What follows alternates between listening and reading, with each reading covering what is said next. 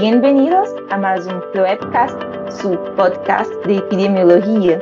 Este es su espacio para ampliar conocimientos y debatir temas actuales de salud pública con expertos en este campo.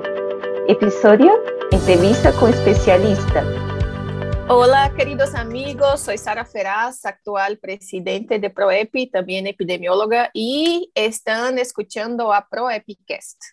El equipo de trabajo ha desarrollado una serie de estrategias sobre el análisis de datos en la vigilancia epidemiológica y como parte de las acciones centradas en este tema, contamos con la presencia de Tania Balbuena, que hablará en este episodio de ProEpicast sobre la comunicación de los datos de salud. Querida Tania, gracias por estar aquí con nosotros. Muchas gracias otra vez por verte desde, desde 2016 es un gusto estar aquí con todos los amigos de ProEpi. Gracias por la invitación. Qué gusto verte. El gusto es todo de nosotros. Antes de pensar, de empezar, cuéntame un poco sobre ti y de tu carrera profesional para que nuestros oyentes puedan conocerte un poco mejor. Claro, mm, bueno, yo soy epidemióloga, magíster en salud pública, trabajé en mi país como coordinadora de vigilancia epidemiológica y salud pública en el ejército y también apoyé investigaciones en el FETP del Instituto Nacional de Salud de Colombia. Y al trabajar pues en todo este tema de, de salud me di cuenta de la importancia de la comunicación y por esta razón me empiezo a formar como comunicadora en temas de periodismo y locución y con esto pues trabajé en radios y en revistas de periodismo de ciencia y salud para América Latina y actualmente pues estoy haciendo consultoría y docencia en comunicación de salud para Colombia, Ecuador, Perú y Chile. Es un gusto estar aquí con todos los amigos de ProEpi. Gracias por la invitación. Qué gusto verte.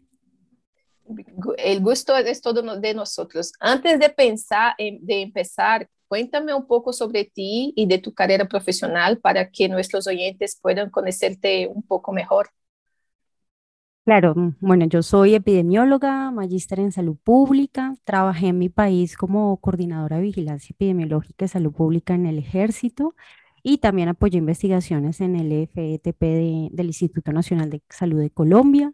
Y al trabajar pues en todo este tema de, de salud me di cuenta de la importancia de la comunicación y por esta razón me empiezo a formar como comunicadora en temas de periodismo y locución y con esto pues trabajé en radios y en revistas de periodismo de ciencia y salud para América Latina y actualmente pues estoy haciendo consultoría y docencia en comunicación de salud para Colombia, Ecuador, Perú y Chile. Eso es increíble. Eh, y entrando un poco ya en, en el tema, nuestro tema del análisis de datos, quería comentar un poco que esta, el análisis de datos es una fase fundamental para comprender la situación sanitaria de un territorio. Y, pero igualmente importante comunicar estos análisis es esencial para hacer un uso efectivo de estas informaciones. ¿Qué retos tenemos hoy, Tania, en la comunicación de datos de salud? Bueno, retos bastante, pero les voy a citar dos, dos que para mí son fundamentales. Uno para los profesionales de la salud y otros para las comunidades o la población en general. El primero que es eh, para los profesionales de la salud es que cada día se producen nuevos conocimientos, publicaciones, bases de datos, fuentes. El profesional sanitario actualmente se está convirtiendo, digamos, le está convirtiendo un problema el tener tanta información que una ventaja.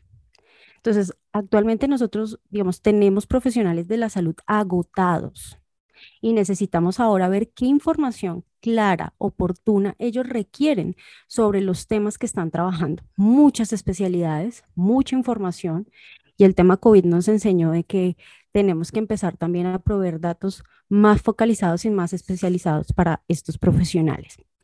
Y para la información en la población general, bueno, hay otro reto que es que muchos profesionales de diferentes áreas o muchos ciudadanos hoy en día están hablando y debatiendo sobre datos estadísticos, a veces con conocimientos y otras veces no.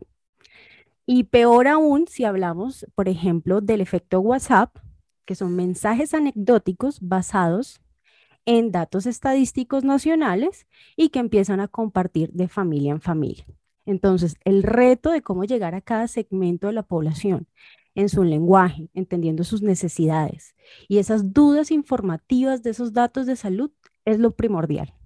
En conclusión, prácticamente lo que les quiero decir es que nuestra responsabilidad es que no podemos seguir enviando información generalizada, porque puede ser mal interpretada dependiendo del escenario, del público o de la coyuntura social que está viviendo cada país. Sí, y creo que por primera vez en la vida estamos eh, enfrentando un momento que es muy, muy diferente para la sociedad, que son personas que ahora saben decir o que es, o que es una curva epidémica, qué son los casos, qué es la, cuáles son los tipos de inmunización, o sea, términos técnicos que ahora están en la boca de todos y todos quieren incluso dar su opinión. Y es incluso una de las, de las dificultades con la cuestión de las vacunas. O sea, estamos diciendo por aquí que hay, tenemos como sommelier de, de, vacunas, porque entonces las personas quieren escoger la vacuna de acuerdo con la efectividad, otras informaciones que reciben. O sea, es un momento totalmente di diferente. Nosotros no fuimos preparados para eso. Entonces, creo que para los comunicadores, principalmente de salud, tenemos un desarrollo ahí.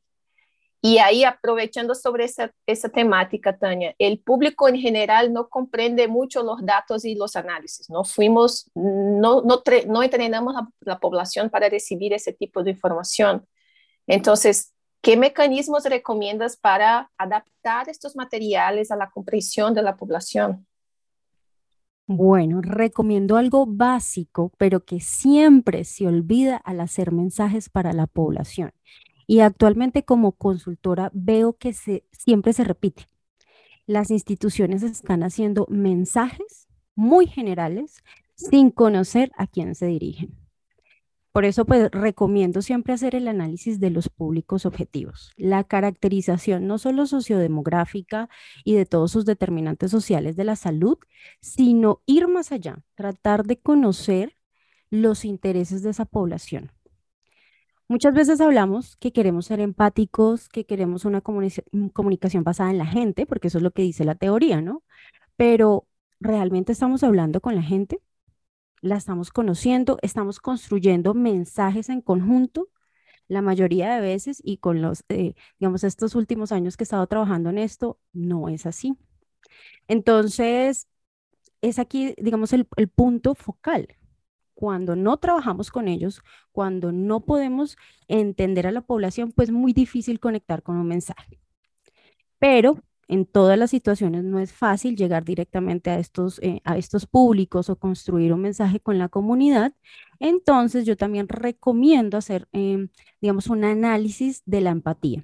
En marketing se utiliza algo que se llama el mapa de la empatía o el empathy map y es analizar y ponernos en el lado del otro, de esa población que yo quiero dirigir el mensaje, descubrir, como les decía, no solo esas características sociodemográficas, sino qué piensa, qué oye, qué dicen, qué hacen, cuáles son sus miedos, cuáles, eh, qué quisieran recibir positivo de beneficios en cuanto a una situación de salud.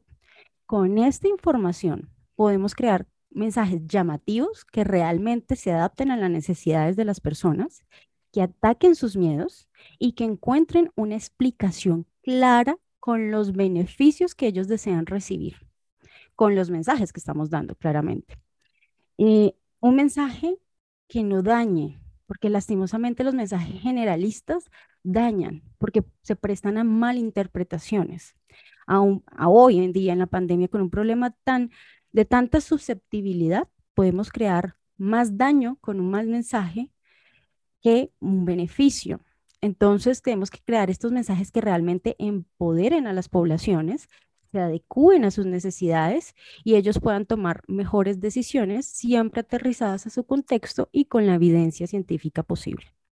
Sí, eh, tú mencionas dos cosas, Tania, que me parece fundamental para ese proceso. Una es la comunidad en el centro de la comunicación. O sea, siempre, siempre trabajamos mucho aquí con ProEPI que para la comunicación de riesgo, mismo para la comunicación de datos, el, la comunidad tiene que estar en el centro, o sea, tiene que ser un actor y no solamente una persona pasiva para recibir la información. Entonces, eso me parece fundamental.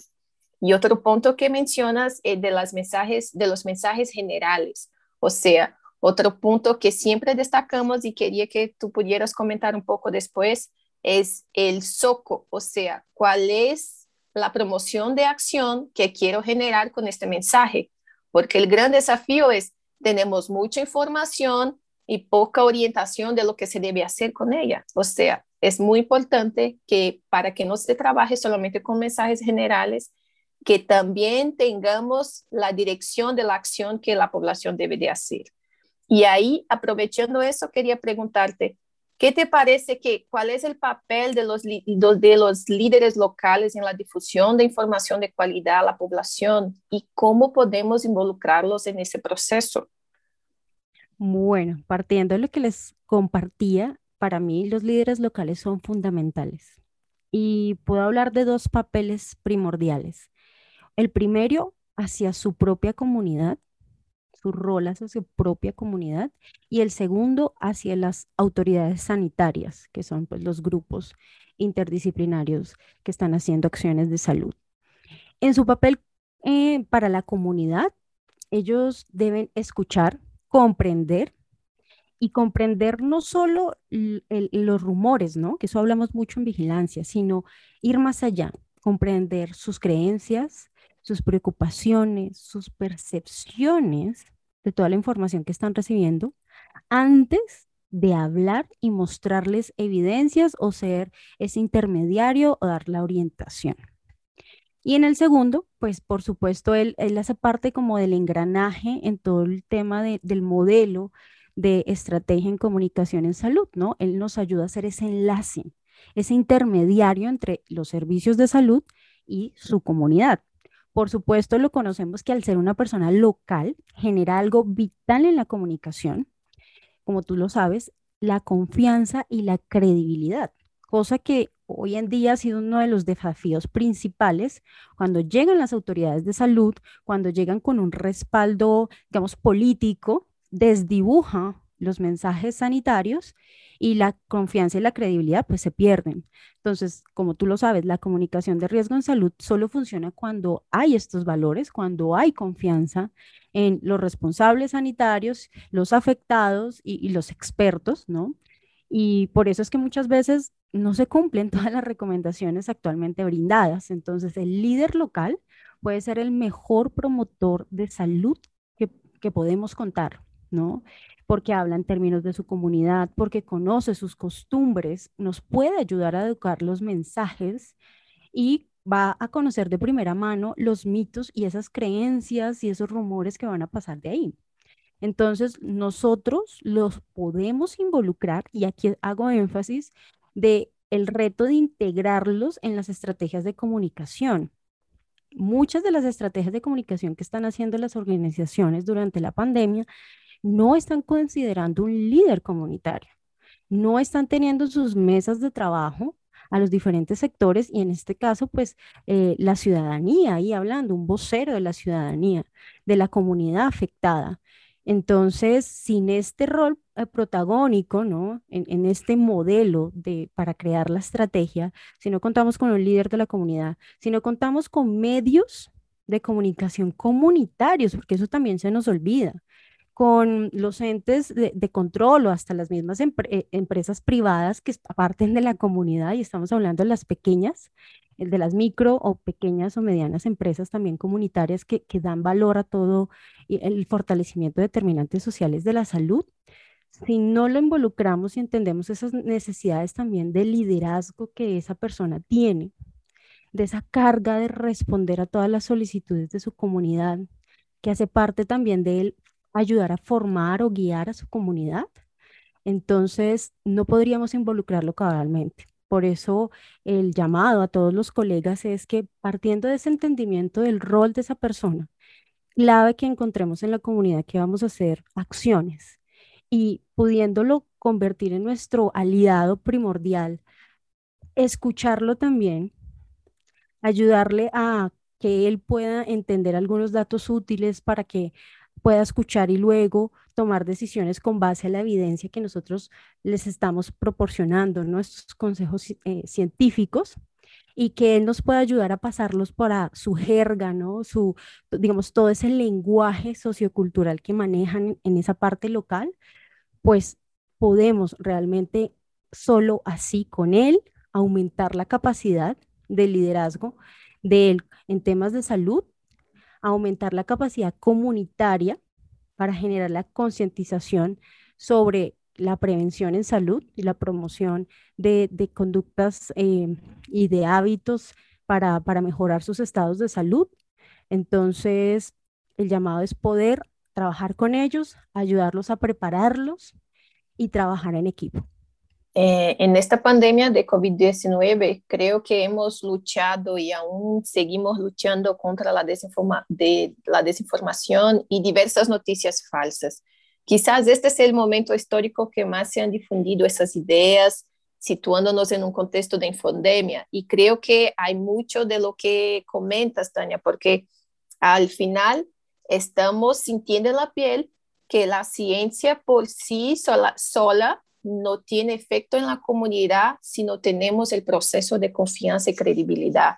O sea, el proceso de informaciones que circulan en el WhatsApp ganaron más credibilidad de que la persona que está representando el gobierno o la respuesta, hablando de informaciones con evidencias.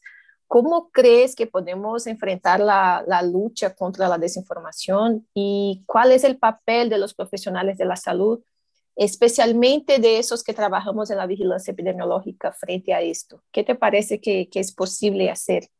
Bueno, parte de, las recomendaciones, como te decía, que siempre realizo, podemos afrontar esta, esta lucha contra la desinformación si realmente desde el sector salud empezamos a comprometernos a analizar quiénes son nuestros públicos objetivos. Como lo expliqué antes y lo vuelvo a recordar, crear mensajes adecuados para cada audiencia es importante porque cada eh, digamos, cada población tiene su propio lenguaje. Por ejemplo, es, es diferente hablarle a niños, a jóvenes, adultos, adultos mayores, es diferente hablarle a comunidades que tienen su propia lengua, en este caso las comunidades indígenas, y no poderlo hacer en su lenguaje y no poder llevar a cabalidad toda la información que damos, por ejemplo, en español o en portugués para las diferentes comunidades indígenas que tienen nuestros países es muy difícil no pensar en los mensajes para quienes tienen, eh, digamos, eh, deshabilidades, eh, ya sea lingüísticas o ya sea problemas de visión, audición, entre otras discapacidades. Es difícil no poder llevar mensajes oportunos para todas estas comunidades por igual. Por eso, mm, si estas comunidades, y eso es lo que ha pasado, no encuentran un mensaje para ellos, con los que ellos se identifiquen. Van a buscar llenar esos vacíos de información con información falsa, porque es la única información que encuentran, porque es la única información que aparenta responder esas dudas que nadie ha dado respuesta, porque aparentemente da soluciones, entre comillas, creíbles para sus creencias. Entonces, también podemos afrontarla elaborando estos mensajes eh, como tú decías, el tema de, la estrategia SOCO, y yo resalto de ahí, es que hay que tener claridad para explicarle a esa población, ya después de entenderla, decirle cuáles son los beneficios de las medidas que nosotros le estamos recomendando. Y son beneficios que tienen que quedar claros para ellos, que deben, que nosotros tenemos que hacer el esfuerzo de quedar, de exponerlos de manera comprensible para que ellos les, presten atención porque les llama atención, porque encuentran respuestas a esas inquietudes propias, ya sea de la edad, ya sea del estrato socioeconómico, de, de la cultura, etc. Prestan atención a ese mensaje y ahí sí, viendo esos beneficios que ellos van a personalizar, van a seguir las recomendaciones. Si no llamamos la atención de estos públicos, va a ser muy difícil.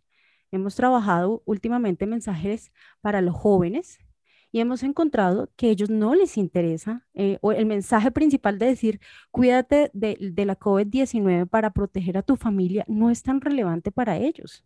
Si el principal miedo es perder a sus amigos y perder su vida social.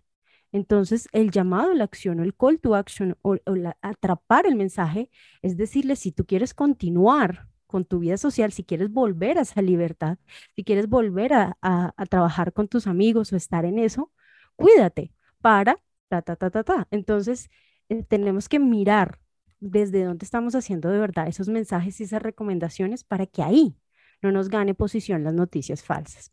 Y el papel de los profesionales de la salud, más allá, ojo, más allá de aportar, de aportar digamos, esos datos útiles Para que la gente tome decisiones con base a la evidencia y consensos científicos, es empezar a saber manejar la incertidumbre y la expectativa de decir, de esto se conoce y de esto aún no se conoce, con la claridad que podamos darle a ese punto.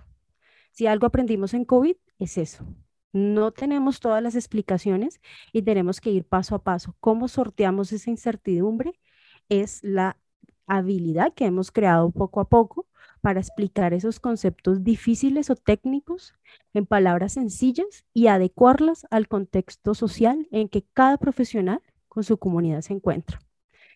Otro, otro reto también, y tú lo dijiste, es que empecemos a ver profesionales de la salud influenciando a nivel digital y por supuesto también a nivel em, presencial, ¿no? En sus comunidades, pero para que ayuden también a luchar contra esta desinformación y desmientan.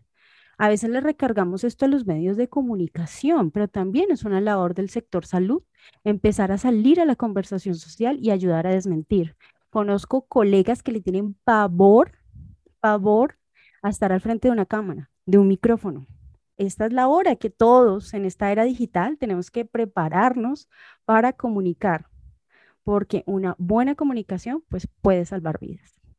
Sí, eso es verdad. Y hay dos puntos que creo que son fundamentales en lo que, en lo que mencionas, Tania. Uno es la importancia de la preparación del profesional de salud para la comunicación de los datos. O sea, aún es una discusión muy sencilla que necesitamos eh, trabajar y veo que ahora más que nunca, después de este proceso tan difícil que seguimos viviendo, finalmente estamos enfocados a, preparar a los profesionales de salud a comunicar datos, a comunicar, a, decir, a hablar con el público.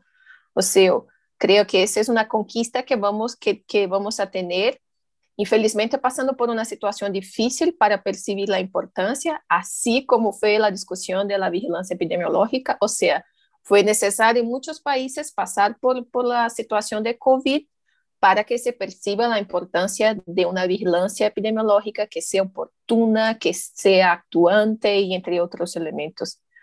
Y creo que este es un ejemplo claro que tú mencionas de la responsabilidad, y eso quería comentar que este, esto fue un movimiento global de llamar a la responsabilidad de las personas para que pudieran comprometerse con, con las acciones de, de, prevención. O sea, muchos países utilizaron el mensaje llamando a las personas a la responsabilidad sobre la vida del otro, pues fue percibido ese desafío de que quizá no se preocupan tanto con su salud, pero sí con la de su familia, de amigos o otras personas. O sea, para la COVID-19 fue fundamental llamar a la responsabilidad de esas personas. Esa es una estrategia que, se, que aún se está utilizando mucho y creo que debemos pensar para el futuro cómo podemos trabajar, o sea, para cada enfermedad o emergencia de salud pública tenemos que adaptar el mensaje.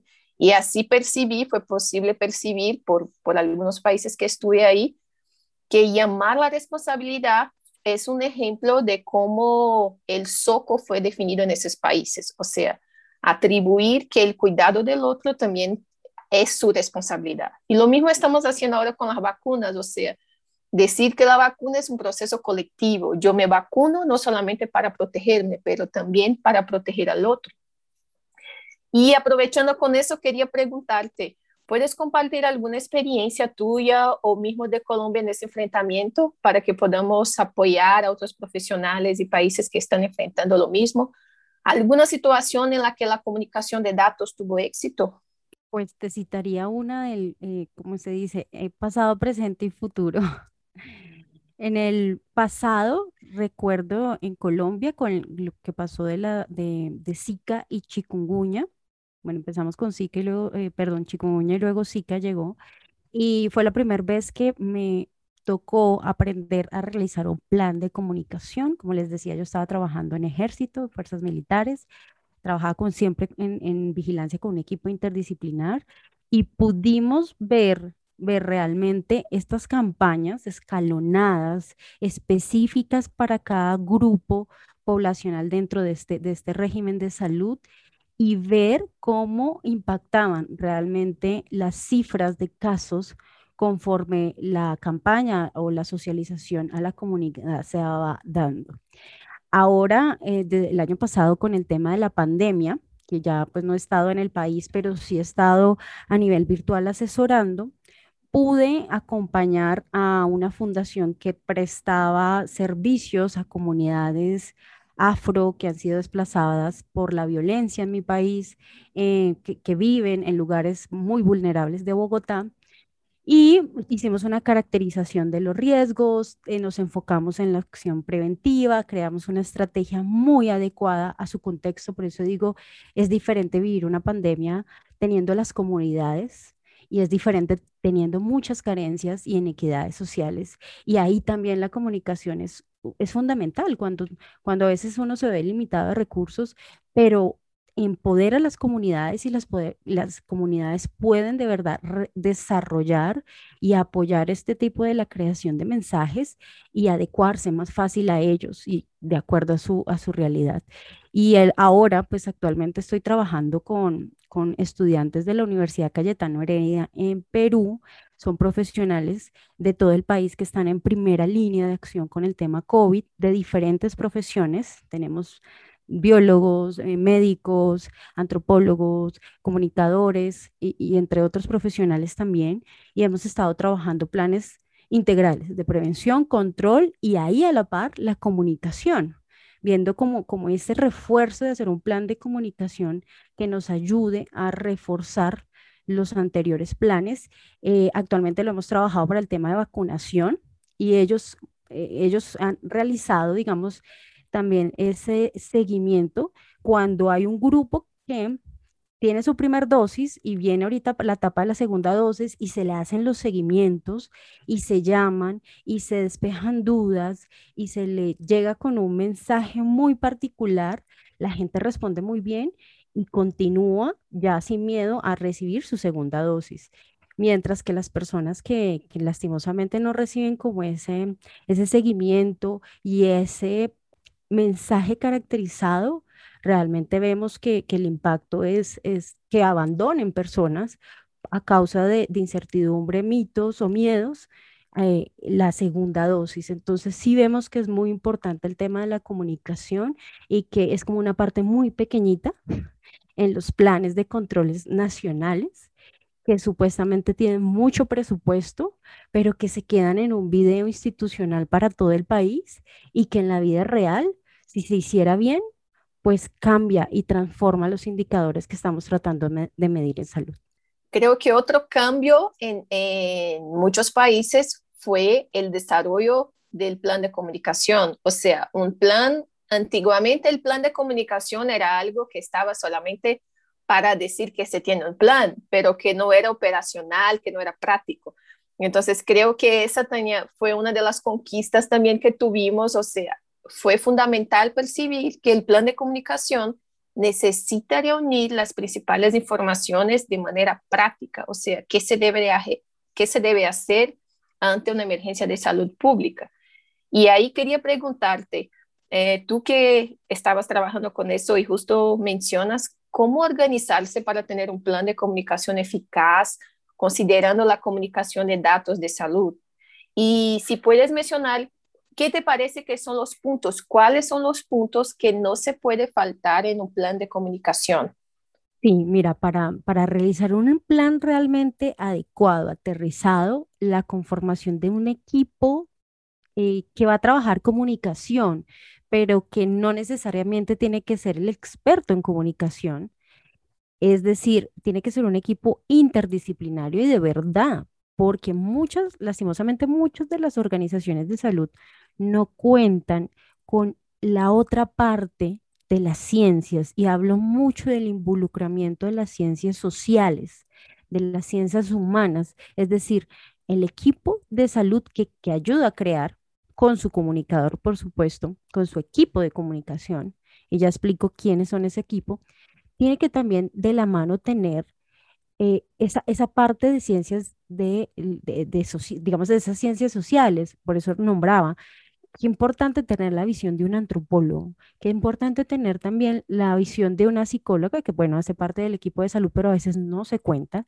Qué importante tener el trabajo de las mismas trabajadores sociales, lo que les decía de los líderes comunitarios capacitados. Y ahí sí, eh, este equipo con el personal de salud y con el equipo de comunicaciones, que ojo, no solo es un comunicador social, es un comunicador que igual al ser comunicador nos puede ayudar a plantear todo los, lo que se necesita, pero para ejecutarlo necesita de, diseñadores, necesita de un equipo creativo, ¿cierto? O sea, es un equipo que si uno se pone a dar cuenta dice, wow, ¿cuánto dinero tendría que invertir para esto, no? Y ahí es cuando viene también el engranaje interinstitucional. De pronto no necesita hacer todo el, el sector salud, sino trabajar en conjunto, y ese ha sido el llamado a la acción en mi país. He podido capacitar a entes territoriales con los medios de comunicación de ese territorio y poder decirles, pueden trabajar en conjunto. No necesitan hacer la función, sino pueden trabajar en conjunto, sumar esfuerzos, sumar esfuerzos con esa eh, emisora radial local, sumar esfuerzo con estas capacidades locales que tenemos y empezar a trabajar en equipo que se supone, como tú los, bien lo sabes, en el modelo integral de comunicación de riesgo en salud, dice que tenemos que trabajar en equipo, pero en realidad no lo estamos haciendo. De pronto es más difícil hacerlo a nivel, eh, pues, eh, macro, ¿no? En una ciudad grande, pero a nivel local sí se puede hacer.